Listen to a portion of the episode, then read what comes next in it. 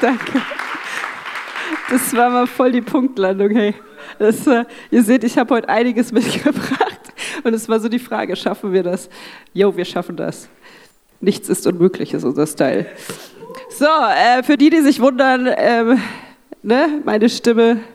Wir machen heute das Thema, wenn Gott spricht. Also ich hoffe, dass seine Stimme durch meine Erkältungsstimme an euer Ohr dringt und es nicht ganz so unangenehm ist wie meine Stimme. Aber ich gebe mein Bestes, nicht zu viel zu husten und zu schnupfen. So, ihr Lieben, wisst ihr, was richtig lustig ist? Wenn Gott die Vorbereitung schon nutzt, äh, um zu sprechen, und zwar zu mir. Ich habe nämlich die Woche ähm, an meinem Laptop gesessen und angefangen, die Message vorzubereiten. Und normalerweise schreibe ich im Word-Dokument meine Gedanken auf und dann speichere ich das erstmal ab und jeden Tag kommen dann ein paar Gedanken dazu. Und wenn es dann so weit ist, dass ich sage, okay, das ist jetzt so ein, das ist ein Konzept, dann stelle ich es in Google Drive rein, damit ich es hier an meinem Tablet abrufen kann. Jetzt ist der Witz, ich habe diese Woche komischerweise wirklich dieses stimmige und sehr wichtige Gefühl gehabt, schreibt direkt in Google Docs rein. Dann ist es direkt online in der Cloud gesichert. Was ist passiert? Am Abend ist mein Laptop abgekackt. Und zwar so richtig. Und ich dachte so, okay Gott, sehr cool, du hast vorher schon zu mir gesprochen und äh, jetzt bin ich mal gespannt, was daraus wird und ich habe eine schöne Einstiegsgeschichte für meine Message. Sehr cool. Ähm, also, ihr wisst, mein Laptop ist kaputt, aber Gott hat trotzdem gesprochen. Und wir haben äh, gerade die Serie Daniel und wir haben in den letzten Wochen geschaut, was wir aus der Daniel-Geschichte in der Bibel lernen können. Es fing damit an, dass wir gesagt haben, wir möchten für uns daraus ziehen, aus dieser Geschichte, dass wir einen Stand einnehmen, dass wir dafür stehen, was unsere Werte sind. Und wir haben geguckt, wie können wir das in einer Welt machen, die unsere Werte nicht lebt. Und wir haben gesagt, Gnade und Wahrheit ist der Weg zum Ziel. Wir sind gnädig, wir zeigen die Gnade Gottes, wir lieben jeden Menschen, wir weisen aber auch auf die Wahrheit in der Bibel hin, die Gott uns gibt. Wir haben uns angeschaut, ähm, letzte Woche zum Beispiel, was passiert, wenn ich keinen Ausweg sehe?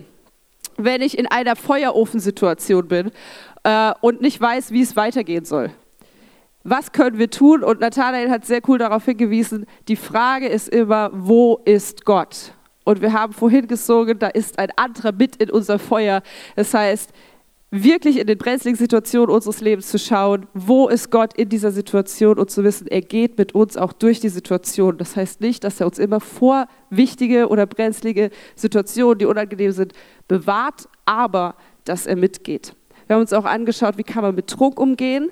Ne? Druck bei Gott erstmal abgeben und Druck zum Freund machen. Und heute geht es um eine Geschichte in der Daniel, im Buch Daniel, die äh, wirklich ein bisschen spooky und ein bisschen scary ist, äh, wenn man sich da mal reinversetzt. Und wir schauen uns heute wieder einen Hörspielclip an und gucken mal, was ist denn heute passiert. König Belsazar gab ein prächtiges Festmahl.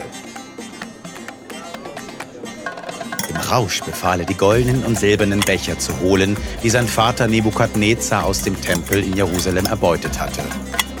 Während sie ihren Wein daraus tranken, rühmten sie ihre Götzen aus Gold, Silber, Bronze, Eisen, Holz und Stein. Plötzlich erschienen Finger wie von eines Menschenhand. Sie schrieben auf die getünchte Wand des königlichen Palastes. Da wurde der König blass. Furcht überkam ihn. Der König rief laut. Wer, wer diese Schrift lesen und mir sagen kann, was sie bedeutet, soll reichlich belohnt werden. Er soll zum dritthöchsten Herrscher des Reiches ernannt werden. Alle Weisen des Königs kamen herbei. Es konnte aber keiner von ihnen die Schrift lesen oder dem König mitteilen, was sie bedeutete. Als die Königin Mutter die Worte des Königs und seiner Männer hörte, trat sie in den Saal des Trinkgelages und sagte, Lang lebe der König. Du brauchst nicht zu erschrecken. Es gibt einen Mann in deinem Reich, in dem der Geist der heiligen Götter wohnt. Dieser Mann heißt Daniel. Aber der König hat ihm den Namen Belshazzar gegeben. Lass nun Daniel rufen. Er wird dir die Bedeutung der Schrift sagen können. Also wurde Daniel vor den König geführt.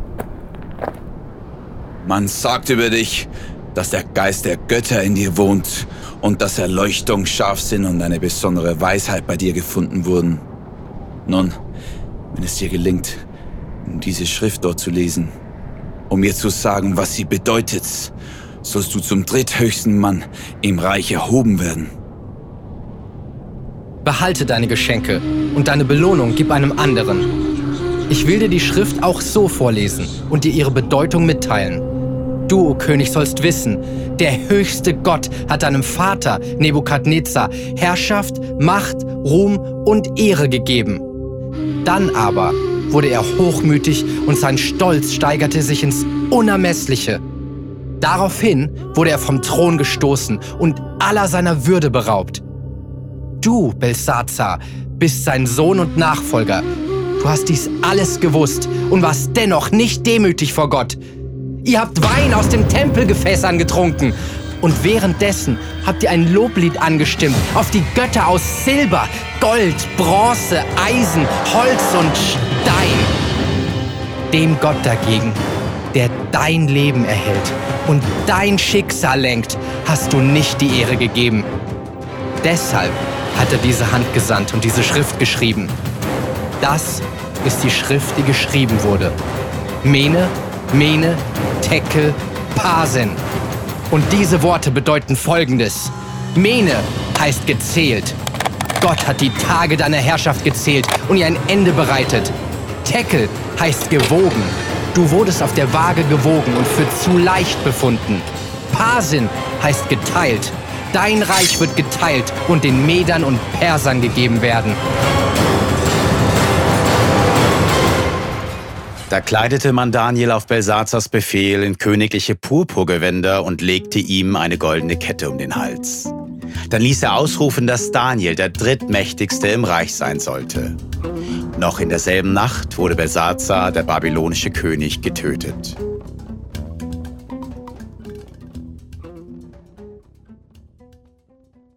Also ich weiß nicht, wie es dir geht, aber ich finde die Daniel-Geschichte echt äh, ziemlich krass, was da so alles passiert. Also stell dir das mal vor, du bist auf einer Party, feierst gerade und mit einem Mal kommt so eine Geisterhand und schreibt da so ein tolles Graffiti an die Wand, was du nicht mehr abkriegst. Und äh, manchmal ist es bei uns im Leben, glaube ich, so, dass wir so auf den Höhepunkten unseres Lebens sind, wir Spaß haben, wir das Leben genießen und denken, genauso muss es laufen. Und mit einem Mal spricht Gott Und Belsazar, der König, hat aber nicht erkannt, dass es Gott war. Der hat erstmal seine ganzen Weissager und Magier gerufen, weil er diese Schrift an der Wand nicht erkannt hat und nicht deuten konnte. Und ich glaube, uns geht es auch manchmal so, dass in unserem Leben Gott spricht, uns wie so eine Warnung gibt, aber wir es einfach nicht raffen. Und Belsazar hat Panik gekriegt. Also als ich die Woche äh, eben beim Laptop saß und dann wurde auf einmal der Bildschirm schwarz und dann kam auch eine fremde Schrift, die konnte ich auch nicht deuten. Muss ich mal irgendeinen ITler fragen. Kam irgendeine so fremde Schrift. Und äh, wisst ihr, was ich gemacht habe? Ich habe das Ding zugeklappt und habe gedacht, so, jetzt ist endgültig vorbei. Belsazar hätte das auch machen können, wenn er erkannt hätte, das ist jetzt die letzte Warnung. Aber er hat erstmal Angst gekriegt und hat gedacht, okay, irgendjemand muss mir jetzt sagen, was da an dieser Wand steht. Und Daniel war derjenige, der gerufen wurde. Warum? Weil er Gott kannte.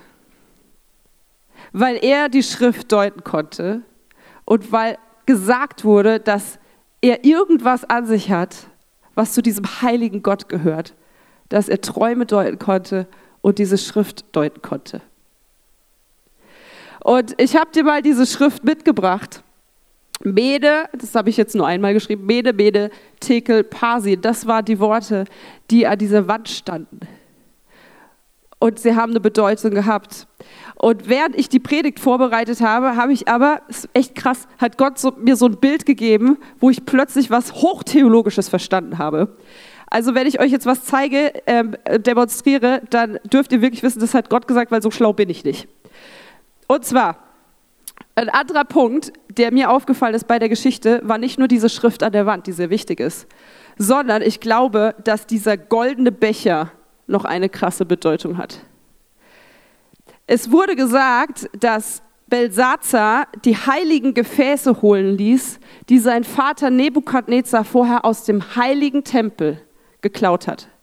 Der heilige Tempel, der in Jerusalem stand, war das Zeichen für Gottes Gegenwart. Es war der Ort, wo Gott um Vergebung gebeten wurde. Es war der Ort, wo Gott zum Hohepriester einmal im Jahr gesprochen hat. Es war ein heiliger Ort. Und Nebukadnezar, der König von Babylonien, ist reingegangen und hat die Schätze aus dem Tempel geklaut und mit nach Babylonien genommen. Und wir haben in den letzten Wochen immer wieder mal vom babylonischen Geist geredet. Und wir haben gesagt, den kannst du eigentlich in diese Welt heute mit reinnehmen. Nämlich der babylonische Geist ist dieses Denken, Gott geht es nur um sich. Und wir stoßen Gott aus dem Mittelpunkt in unserem Leben und wir setzen uns selber rein. Es gilt nicht mehr, was Gott möchte. Er wird nicht mehr gefragt. Die Bibel ist veraltet. Es geht nur noch darum, was ich empfinde, wie ich mich fühle, was ich denke, was richtig ist. Und dieser babylonische Geist sozusagen war auch bei diesen Bechern dabei. Es ging nämlich nicht mehr darum, dass es ein heiliger Becher war, der im Tempel Gottes stand, sondern er wurde, genau wie Daniel und seinen Freunden plötzlich einfach neue Namen gegeben wurde, mit einer neuen Identität, wurden diese Becher plötzlich verwendet, um babylonische Götter anzubeten. Dieser Becher ist, glaube ich, ein Symbol für uns. Weil, wenn wir in der Bibel lesen, dann werden wir mit Gefäßen verglichen. In 1. Korinther 4 steht, jetzt erkennen wir klar, dass uns in Jesus Christus Gottes Herrlichkeit entgegenstrahlt. Diesen kostbaren Schatz tragen wir in uns, obwohl wir nur zerbrechliche Gefäße sind. So wird jeder erkennen, dass die außerordentliche Kraft, die in uns wirkt, von Gott kommt und nicht von uns selbst. So, das ist jetzt erstmal der Punkt Gefäße. Da musste ich an diesen goldenen Becher denken. So, und jetzt ist die Frage, was ist in diesem Becher drin? Und da kam mir ähm, dieser Begriff heilig noch hinzu, nämlich wir sind mit dem Heiligen Geist gefüllt. Da können wir lesen 1. Korinther 3, Vers 17. Wer diesen Tempel zerstört, den wird Gott ins Verderben stürzen, denn Gottes Tempel ist heilig und dieser Tempel seid ihr. Wir sind heilig, weil Gott uns heilig macht durch seinen Geist, der in uns ist. Jetzt kommt der dritte Punkt. Ich weiß, es ist hochtheologisch. Jetzt kommt der dritte Punkt. Jesus hat zur Frau am Brunnen gesagt, ich habe das Wasser des Lebens und wer von mir trinkt, wird nie mehr durstig werden. Richtig? Können wir in Johannes lesen. Und ich habe mir plötzlich den Gedanken, hat mich, äh, hat mich gefesselt zu denken, wir sind heilige Gefäße und wir sind mit dem Wasser des Heiligen Geistes gefüllt. Aber ganz oft werden wir entweiht und entheiligt, weil wir uns nicht mit dem Heiligen Geist füllen, sondern mit billigem Wein. Mit dem, und das passt ein bisschen zu dem, was wir letzte Woche bei Nathanael gehört haben, mit dem, was uns die Welt sagt, was wichtig ist und was uns glücklich macht. Mit dem, was mit Gott gar nichts mehr zu tun hat. Weil wir denken, wenn Gott da ist, ist ein Spaßverderber, also machen wir es, wie wir wollen. Und wir füllen uns mit einem billigen Wein. Aber Jesus sagt doch, er hat das Wasser des Lebens. Wenn wir uns also mit diesem Wasser des Lebens füllen, passiert Folgendes. Wir haben guten Wein, etwas, was wir genießen können. Wir können das Leben genießen, aber wenn wir es mit dem Heiligen Geist machen, machen wir es auf eine gute und gesunde Art. Und zwar nicht so, dass uns der Kopf hinterher dröhnt und wir erstmal drei Tage flach liegen, sondern wir können es genießen, wir können das Leben genießen. Und sein Geist macht uns nicht mehr durstig, sondern füllt uns. Und meine Frage an dich heute, oder Frage, die, glaube ich, Gott uns stellt, ist, sind wir Gefäße, die heilig bleiben wollen? Oder sind wir Gefäße, die sich aus dem Heiligtum stehlen lassen und fremde Götter anbeten? Was kann so ein fremder Gott sein? Ein fremder Gott kann Stolz sein. Ein fremder Gott kann, können sogar Sorgen sein. Ich glaube, da bin ich ganz gut drin. mich mit den Sorgen zu füllen, mit dem, was alles nicht klappt, anstatt dieses Wasser des Lebens, was Jesus mir geben will, zu trinken und zu sagen, okay Gott, du machst es schon. Ihn an erste Stelle zu setzen, ihn in den Mittelpunkt zu stellen, nicht meine Sorgen. Was wollen wir für ein Gefäß sein? Sind wir ein Gefäß aus dem heiligen Tempel? Oder sind wir ein Gefäß, was sich stehlen ließ aus dem heiligen Tempel und mit falschen Dingen gefüllt wird? In 2. Thessalonicher steht, denn bevor Christus erscheint, muss die Zeit kommen, in der viele Menschen Gott den Rücken kehren. Dann wird jemand auftreten, der alle Auflehnung gegen Gott in sich vereint. Doch er ist dem Untergang geweiht. Er ist der Feind Gottes und wendet sich größer als jeder Gott und alles, was als heilig verehrt wird. Und jetzt kommt's. Er wird sich in den Tempel Gottes setzen und sich selbst als Gott anbeten lassen. Er wird sich in den Tempel setzen und Gott aus dem Mittelpunkt verdrängen. Er wird wie Belsazar diese Gefäße nehmen, mit schlechtem Wein füllen und fremde Götter anbeten. Lassen wir das zu? Ich glaube viel zu oft. Und jetzt kommt die Frage, was können wir tun, dass wir das nicht zulassen, dass wir heilig bleiben? Und da kommt wieder Gott ins Spiel, wenn wir darauf hören, was er spricht. Belsazar es zu spät verstanden. Belsazar war der Sohn von Nebukadnezar und wir haben in den letzten Wochen schon gehört, dass Gott durch Träume zu Nebukadnezar gesprochen hat, die Daniel gedeutet hat. Und Nebukadnezar war sogar an einem Punkt, wo er verstanden hat, okay, Gott ist der einzig wahre Gott. Und sein Sohn hat es nicht kapiert hat es nicht mehr in seinem Kopf gehabt, was da schon alles geredet wurde von Gott. Und jetzt kommt der Punkt, wo Gott sagt, so, mein Lieber, es reicht nicht, dass du nicht drauf gehört hast, was dein Vater umgesetzt hat. Jetzt nimmst du auch noch meine heiligen Gefäße und widmest dein Fest anderen Göttern und jetzt ist Schluss. Und jetzt nimmt er keinen Traum mehr, jetzt nimmt er was richtig krasses, jetzt nimmt er die Hand und schreibt Mene, Mene, Tekel, Parsin. Und auch diese Worte haben eine Bedeutung. Mene bedeutet, deine Tage sind gezählt. Oder Mene heißt eigentlich nur gezählt. Die Deutung ist für Belsatzer, deine Tage sind gezählt. Und ich glaube, das war jetzt so ein Punkt, ähm, wo, wo Gott mal richtig radikal werden musste. Ich weiß nicht, ob du so Situationen kennst, wenn ich mit meiner Tochter, wenn ich meiner Tochter sage, Simea, komm jetzt bitte her sag's erstmal ganz freundlich. Simea, kommst du bitte? Wumm, rennt sie an mir vorbei. Hahaha, so lustig, rennt wieder hin und her. Simea, kommst du jetzt bitte? Dann wird's schon ein bisschen deutlicher. Und beim dritten Mal, wenn sie immer noch nicht hört, Simea, eins, zwei, drei, du kommst jetzt her. Wisst ihr, was passiert? Sorry, Mama. Die ist dann echt geschockt. Auf einmal habe ich einen strengen Ton drauf. Und vielleicht kennst du das, dass du die ersten zwei Male so komm, ist in Ordnung. Und irgendwann reicht es dir. Und ich glaube, bei Gott war es ganz genauso. Er hat gesagt, so, und jetzt reicht's. Jetzt sind deine Tage gezählt. Und ich glaube, wir wissen alle, dass wir in unserem Leben irgendwann dem Thema Tod begegnen werden. Und trotzdem, wenn es dann kommt, sind wir geschockt. Oh Gott, jetzt schon ich hatte doch noch so viel vor. Wenn du Glück hast, kannst du noch drüber nachdenken, was du noch vorhattest. Und ich frage mich, in meinem Leben, wann wird Gott vielleicht bei mir sagen, und jetzt ist Daisy. Jetzt sind deine Tage gezählt. Vielleicht nicht mal ärgerlich, aber einfach in einem ganz normalen Ton. Jetzt sind deine Tage gezählt. Oh, eigentlich hatte ich immer auf meiner Bucketlist stehen, ich will noch mal nach Kambodscha. Ich wollte unbedingt mal den Nordpol sehen. Ich hatte doch noch die Karriere angestrebt. Ich wollte doch noch fünf Kinder kriegen. Die Frage ist, wann sind meine Tage gezählt? Wann sind deine Tage gezählt? Und was sagt Gott dann zu dir? haben wir unsere Tage damit verwendet,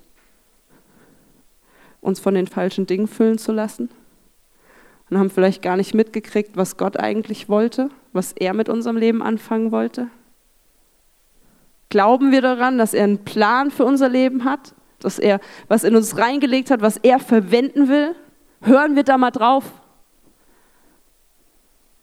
Oder lassen wir uns blenden und denken, oh, das muss noch sein, das muss noch sein, das will ich noch kaufen, das muss ich noch ansparen, will noch ein Haus bauen. Hören wir da drauf oder nehmen wir uns eigentlich mal Zeit und fragen, okay Gott, meine Tage sind irgendwann gezählt, was hast du vor mit mir bis dahin? Was kann ich machen? Bei Belsatzer war es zu spät. Hm.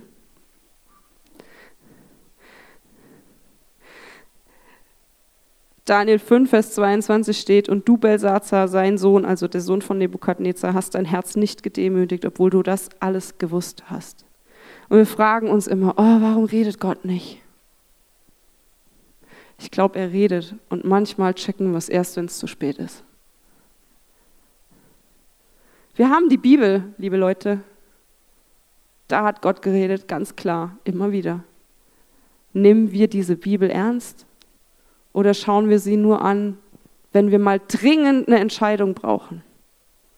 Machen wir das sogenannte hörende Gebet und fragen nach Eindrücken für uns? Jeden Morgen. Gott, was hast du heute mit mir vor? Zeig mir irgendwas. Gib mir ein Wort, gib mir eine Person, gib mir einen Bibelvers. Sag mir, was du heute mit mir vorhast. Machen wir das? Oder machen wir es erst dann, oh, ich weiß nicht, wie ich mich entscheiden soll. Ich frage mal eben fünf Leute, ob sie schnell hörendes Gebet für mich machen und dann kommt ein Eindruck und dann weiß ich, was ich zu tun habe. Ist nicht bös gemeint, ich mache das auch oft so. Aber meine Frage, die ich mir stelle, ist, wie wäre es denn, wenn ich das jeden Morgen mache und Gott fragt, was ist heute deine Idee für meinen Tag? Und Gott reden lasse. Wenn du das in deinem Job tust, wenn du das vor Gesprächen mit Leuten tust, die vielleicht ein bisschen schwierig sind. Wenn du, weißt du, was ich manchmal mache, was echt Bock macht? Wenn, wenn, wenn ich nach einem Geschenk suche für jemanden, frage ich Gott. Und manchmal ist es dann einfach nur eine Karte, wo was Nettes draufsteht und dann ist es Bam, für die Person viel wichtiger, das zu hören, als irgendein Geschenk, was ich gekauft habe. Es ist so cool, wie Gott manchmal wirkt. Zweite Wort, Tekel, bedeutet gewogen. Ganz oft in unserem Leben haben wir Dinge, wo wir denken, das wiegt in unserem Leben. Und dann kommen wir wieder zum Thema Sorgen. Sorgen sind so schwer, oder? Sorgen sind echt schwer. Manchmal liegen wir nächtelang wach. Aber weißt du, was der Witz ist? Eigentlich sind das wie so kleine Wattebäuschen oh, ich muss noch die Oma anrufen, damit sie weiß, dass ich an sie denke. Oh, mein Tag ist heute gefüllt mit einer To-Do-Liste, die aus Haushaltssachen besteht. Ich muss noch unbedingt meine Predigt vorbereiten. Ich will unbedingt noch der Person eine Message schicken. Ich habe heute noch die Schüler Hausaufgaben zu machen, ganz wichtig. So, und wir füllen unsere Tage und die sind randvoll mit Dingen, die in unserem Leben für uns scheinbar schwer sind, die aber, wenn wir es mit Gottes Sicht sehen, eigentlich nichts wiegen. Während Gott sagt, was mir viel wichtiger ist, ist deine Beziehung zu mir. Das wiegt. Weil ganz ehrlich, wenn unsere Tage gezählt sind, was fragt uns Gott? Wie viele Influencer hattest du auf Instagram? Welchen Job hast du gemacht? Ganz ehrlich, er fragt, glaube ich, noch nicht mal, wie viele Leute hast du zu Jesus geführt. Sondern er wird fragen, kennst du mich? Kennst du Jesus? Und was hast du mit dem gemacht, was ich dir anvertraut habe? Das wird er fragen. Und das hat eigentlich Gewicht. Also sollten wir doch die Sachen, die für unserem Leben so schwer erscheinen, einfach mal bei Gott mitbringen. Und dann hat es auch Gewicht. Aber für Gott, weil wir ihm wichtig sind. wenn unser Leben gewogen wird, sind wir für zu leicht befunden? Also wenn ich auf die Waage gehe, wünsche ich mir manchmal, dass es leichter steht. Aber, aber wenn Gott, wenn Gott sagt, ich habe dein Leben angeschaut, was hat in deinem Leben das höchste Gewicht gehabt?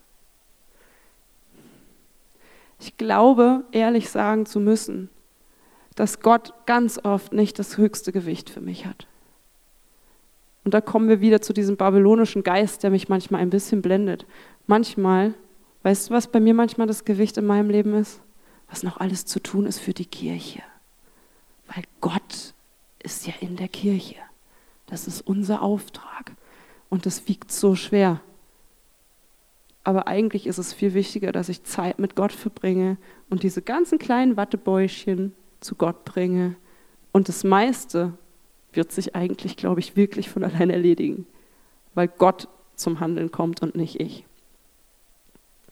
Aber auch da ist die Frage, darf Gott in mein Leben sprechen? Darf er mir sagen, wo mein Gewicht vielleicht falsch verlagert ist? Parsin bedeutet geteilt. Für Belsazar hat es bedeutet, sein Reich wurde aufgeteilt. Am nächsten Tag kamen die Meder und Perser und haben Babylonien unter sich aufgeteilt. Autsch. Da hat jemand sein ganzes Leben darauf aufgebaut, den Platz seines Vaters einzunehmen und ein Land zu regieren. Aber weil er nicht auf Gott gehört hat, war es alles für die Katz. Wie sieht dein Herz aus? Was ist dein Herz? Ist es geteilt? Oder ist es ganz bei Gott? Wer regiert dein Herz? Ist meine Frage an uns. Hm. Wenn wir heute an die Wahl denken, ich frage mich manchmal echt, wie würde dieses Land aussehen, wenn mehr danach gefragt werden würde, was Gott sich vorstellt. Also, wenn du heute dein Kreuzchen machst, frag doch mal Gott, wo du es machen sollst. Nicht deinen eigenen Verstand einschalten, einfach Gott fragen. Vielleicht ist es was ganz anderes, was du gedacht hättest. Was können wir von Daniel lernen? In Daniel 5, Vers 11 bis 12 wird Daniel angekündigt als, da sagt die, die Mutter des Königs, es gibt in deinem Reich einen Mann, in dem der Geist der heiligen Götter wohnt. Schon zur Zeit des früheren Königs Nebukadnezar bewies er so große Einsicht und Weisheit, wie sie eigentlich nur Götter haben, die verborgene Dinge ans Licht bringen können. Dein Vorgänger hatte ihn zum obersten aller Wahrsager, Geisterbeschwörer, Sterndeuter und Magier gemacht. Ist das nicht geil? Magier, Stern, egal. Daniel hatte das Sagen über die. Lass ihn jetzt rufen. Sein Name ist Daniel. Nebukadnezar nannte ihn Belsazar. Dieser Mann besitzt außergewöhnliche Weisheit und kann Träume deuten. Er löst jedes Rätsel und wird mit den größten Schwierigkeiten fertig. Er soll dir die Schrift deuten. Hm. Weißt du, warum Daniel das konnte? Weil er Gott gefragt hat. Nicht, weil er sich zehn Bücher über Traumdeutung geholt hat oder über Schriftdeutung oder Handlettering konnte. Der konnte sie deuten, weil er Gott gefragt hat. Und das nicht nur bei dieser Schrift, das hat er bei den Träumen vorher gemacht. Wir haben das bei der einen Geschichte gehört, wo äh, Nebukadnezar einen Traum hatte und Daniel sagt, ich brauche erstmal Zeit. Und er betet, damit Gott ihm zeigt, was der Traum bedeutet. Daniel hat eine hochrangige Stellung bekommen in Babylonien. Nicht, weil er sich das mühselig erarbeitet hat, sondern weil er sich vom Heiligen Geist füllen ließ, Gott immer wieder gefragt hat, ihm treu blieb und Gott ihm deswegen diese Dinge anvertraut hat. Und wir sind so oft getäuscht. Wir denken immer, oh, wenn ich das und das mache, kriege ich die und die Position. Selbst in der Kirche. Wirklich. Was ich Geschichten gehört habe, wie ich auch selber früher gedacht habe, wenn ich da und da mehr mache, dann darf ich bestimmt mal auf die Bühne. Wenn ich das und das mache, dann kriege ich bestimmt mal eine Predigt. Das ist Schwachsinn. Ich hatte Mittlerweile sage ich wirklich, Gott sei Dank, ein Pastor, der mich das damals, der mir das damals nicht erlaubt hat zu predigen. Es war richtig hart für mich, ganz lange. Aber jetzt habe ich verstanden, ich war damals absolut nicht in der Position, mich auf die Bühne zu stellen und was zu sagen, weil meine Beziehung zu Gott war im Nachhinein gesagt eher mittelmäßig. Und wie oft denken wir, wenn ich das und das gemacht habe, dann bekomme ich dafür das und das. Daniel hat das nicht getan. Daniel hat nicht Tag und Nacht gerackert und ist dem König in den Hintern gekrochen, wie es vielleicht andere gemacht haben, um eine gute Stellung zu bekommen. Daniel hat sich an seine Werte gehalten, hat sich an Gottes Gebote gehalten, hat nichts von der Königstafel gegessen, obwohl der König ihm das beste Essen angeboten hat, sondern hat gesagt, ich halte mich an die Gebote meines Gottes. Weil er Gott treu geblieben ist hat Gott ihm Dinge anvertraut. Und das haben die Menschen gesehen. Und deswegen durfte Daniel über alle Sterndeuter, über alle Magier, über alle Wahrsager das Sagen haben. Und Daniel blieb demütig. Das hat mich echt umgehauen. Der König hat ihm die teuersten Sachen angeboten, dafür, dass er diese Schrift deutet. Und Daniel sagt, eine Belohnung möchte ich nicht annehmen. Du kannst sie ruhig einem anderen geben. Ich werde dir die Schrift auch so vorlesen. Cool. Cool. Das wünsche ich mir, dass ich diese Demut habe. Wie könnte die Welt aussehen, wenn Gott mehr zu Wort kommen würde? Wenn unsere Politiker Gott fragen. Wie würde sie aussehen? Brechen wir es mal runter, wie würde deine Welt, dein Leben aussehen, wenn du mehr nach Gott fragen würdest? Wenn ich mehr nach Gott fragen würde? Wenn meine Selbstzweifel kommen und ich Gott fragen würde, was er über mich denkt und nicht zehn andere Leute? Wenn ich eine Entscheidung treffe und Gott frage, was er darüber denkt und nicht versuche, irgendwelche logischen Schlüsse für mich zu ziehen. Was für ein Gefäß wäre ich, wenn ich mich viel mehr mit Gottes Geist fülle, als mit dem die Welt mir vorgaukelt, was gut ist. Ich glaube, es gibt drei Fragen, die wir Gott stellen sollten, auf die er uns eine Antwort geben sollte oder möchte die wichtigsten Fragen. Erstens, was möchtest du mit mir tun? Gott braucht dich nicht. Theoretisch. Aber er will dich. Gott gemeinsam mit dir ist Dream Team.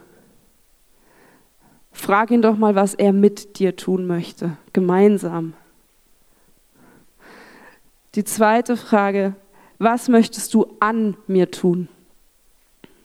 Weil ganz oft haben wir Dinge in uns, die sind nicht so verwendbar für das, was Gott für uns vorhat. Was möchtest du an mir tun? Kann ein bisschen wehtun, könnte eine Feuerofensituation sein, durch die wir durch müssen. Aber was möchte Gott an dir tun? Und die dritte Frage, was möchtest du durch mich tun? Wenn Gottes Geist in mir ist, was möchte er durch mich tun? Wo kann ich mich einbringen? Mit wem kann ich reden? Wem kann ich ein gutes Wort geben? Zu wem kann ich mich mal hinsetzen, damit er durch mich was tut? Ich überziehe jetzt, aber ist mir egal. Weil ich hatte heute Nacht tatsächlich ähm, auch nochmal von Gott so eine Bestätigung für einen Gedanken, den ich Anfang der Woche hatte und den will ich jetzt auch einbringen. Ähm, vor ein paar Monaten haben wir die Nachricht erhalten, dass Debbie Sita, das ist die Worship-Leiterin von ICF Zürich gewesen, ähm, nach langer Krankheit gestorben ist.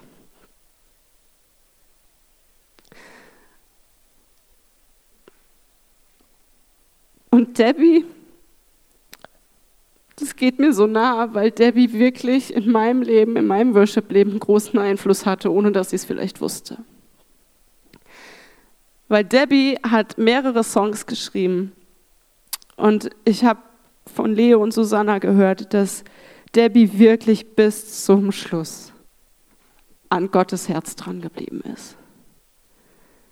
In einer Situation, wo andere längst von Gott abgelassen hätten, hat sie gesagt, ich weiß, wo ich hingehe, alles gut. Und sie hat einen Song geschrieben, der heißt Legacy. Und ich möchte euch einfach mal die, die Lyrics vorlesen auf Deutsch, während wir den im Hintergrund ein bisschen hören.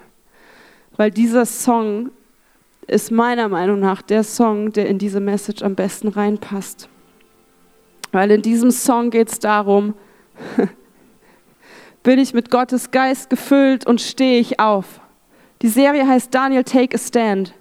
Stehe ich dafür auf, für das, was Gott mir aufs Herz gelegt hat und habe ich ein bisschen eine Weitsicht und schaue, was mein Leben für ein Gewicht hat und was in meinem Leben zählt. Der Text ist, heute nehmen wir unseren Standpunkt ein. Wir werden diesen Lauf vollenden. Wir sehen das verheißene Land und wir werden es einnehmen. Unsere Herzen sind in Alarmbereitschaft.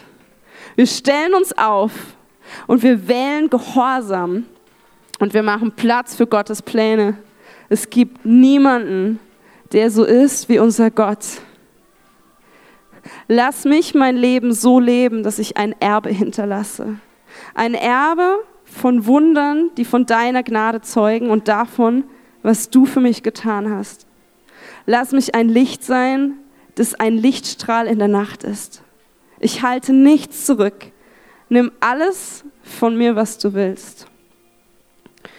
Und dann geht es weiter mit, so krass. Wir wissen, es wird uns viel kosten, aber wir werden den Preis bezahlen. Egal was kommt, wir sind, wir sind, Moment, jetzt habe ich meine eigene Schrift nicht lesen. Egal was kommt, wir sind hier, um dich zu ehren und wir wollen dein Reich kommen sehen. Und wir wollen sehen, wie dein Wille in unserem Leben geschieht und wie Hoffnung aufsteigt. Es gibt niemanden, der so ist wie unser Gott. Und dann wieder, lass mich mein Leben so leben, dass ich ein Erbe hinterlasse. Ein Erbe von Wundern deiner Gnade und davon, was du für mich getan hast. Lass mich ein Licht sein, das ein Lichtstrahl in der Nacht ist. Und wisst ihr, was das Krasseste ist? Die Bridge von Debbie hat sie vor Jahren geschrieben. ist, wenn mein Kapitel abgeschlossen ist und meine Fackel weitergereicht wird, wünsche ich mir, dass jeder sieht, dass mein Herz so aussieht wie dein Herz. Ich finde den Song so stark und ich möchte, dass wir uns das mitnehmen in diese Woche, in unser Leben. Was für ein Gefäß sind wir? Was hat Gewicht in unserem Leben? Was zählt wirklich?